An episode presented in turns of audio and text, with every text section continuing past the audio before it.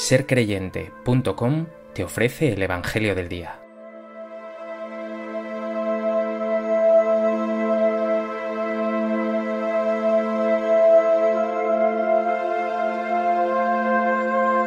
Del Evangelio de Mateo.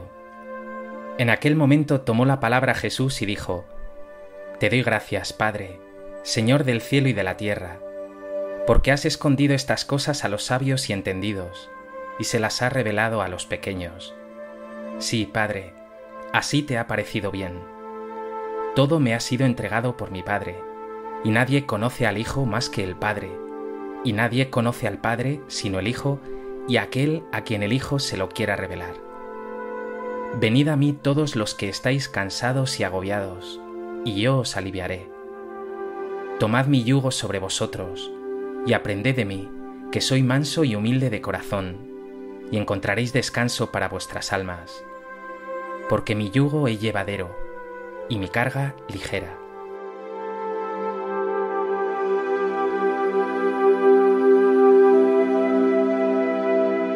Hoy, día 15 de octubre, celebramos la memoria de Santa Teresa de Jesús, uno de los personajes más célebres de la historia del cristianismo.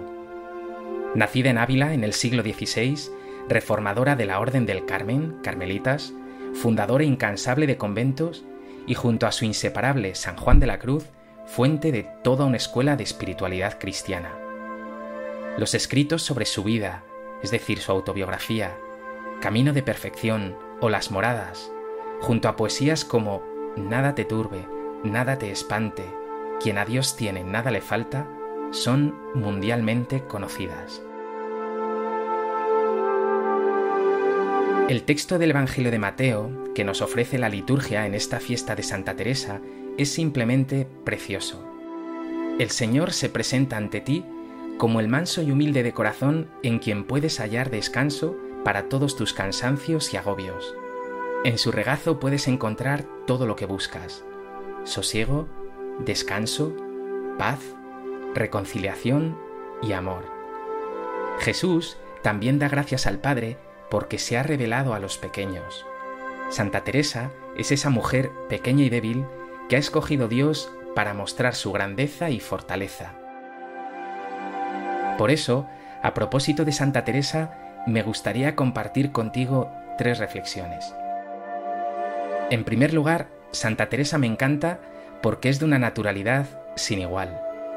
Lo vemos mil veces en su vida, cuando, obligada se pone ante Fray Juan de la Miseria para que éste le pinte un retrato, tras verlo, exclama con toda la gracia, Dios te perdone, Fray Juan, porque me has pintado fea y legañosa. Por eso se la conocerá como la más santa de las mujeres y la más mujer de las santas. Su naturalidad también se ve en esa conocida frase de Dios anda entre los pucheros. Sus experiencias místicas no están reñidas con la naturalidad, el humor, la alegría y los quehaceres de cada día.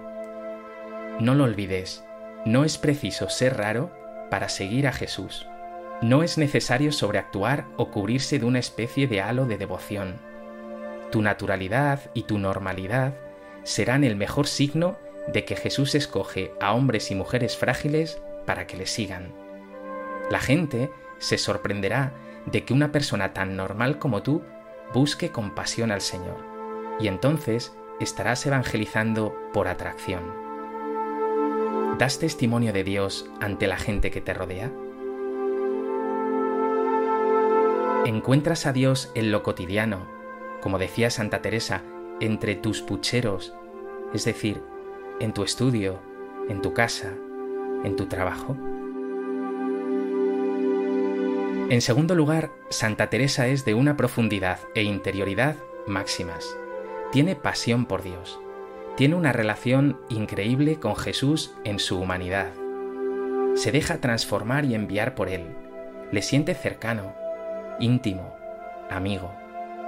De hecho, su definición de oración ha pasado a la historia. Dirá, oración es, a mi parecer, tratar de amistad estando muchas veces tratando a solas con quien sabemos nos ama. La oración es, por tanto, un trato familiar con Dios, es cuidar nuestra amistad con Él. Santa Teresa se convierte así en una invitación constante a encontrar la autenticidad en la oración. Sin esa fuente que emana y corre, estamos perdidos. Si no bebemos el agua de la fuente cristalina de la oración, pereceremos en el camino. ¿Cuidas tu oración? ¿Tienes momentos reservados para la oración? ¿Sientes cercano a Dios como un amigo que te ama y con quien compartes todo? En tercer lugar, Santa Teresa es una verdadera misionera, una testigo incansable del amor de Dios. Podía haberse quedado encerrada en sus experiencias místicas, en su intimidad con Dios, pero no, se siente urgida a recorrer los caminos, a fundar nuevas casas para que otros apasionados de Dios puedan compartir su misma experiencia. Y para ello tiene que embarrarse en los caminos con una tartana de lo más incómodo, en viajes eternos, pero también embarrarse en otros mil asuntos, conversaciones, negociaciones. ¿Qué estás dispuesto tú a hacer por Dios? ¿Sales al camino para servirle? ¿Compartes con otros lo que tú vives con Jesús? Pues que en esta fiesta de Santa Teresa sientas que Dios se revela a los pequeños y sencillos, y recuerdes que Dios se da en la cotidianidad, a personas normales, naturales y también frágiles como tú. Y no dejes de cultivar tu trato de amistad con Jesús en la oración, porque ahí hallarás la fuerza para salir por los caminos, anunciando que Dios nos ama con locura.